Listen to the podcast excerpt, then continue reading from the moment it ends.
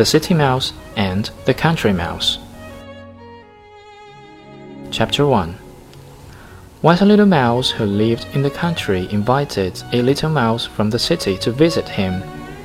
When the little city mouse sat down to dinner, he was surprised to find that the country mouse had nothing to eat except barley and grain.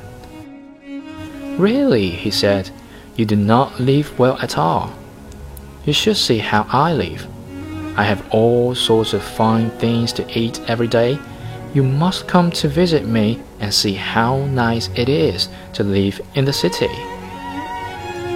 The little country mouse was glad to do this, and after a while he went to the city to visit his friend. The very first place that the city mouse took the country mouse to see was the kitchen cupboard of the house where he lived. There, on the lowest shelf, behind some stone jars, stood a big paper bag of brown sugar. The little city mouse gnawed a hole in the bag and invited his friend to nibble for himself.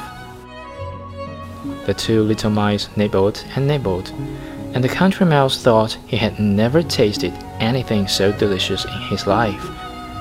He was just thinking how lucky the city mouse was, when suddenly the door opened with a bang, and in came the cook to get some flour.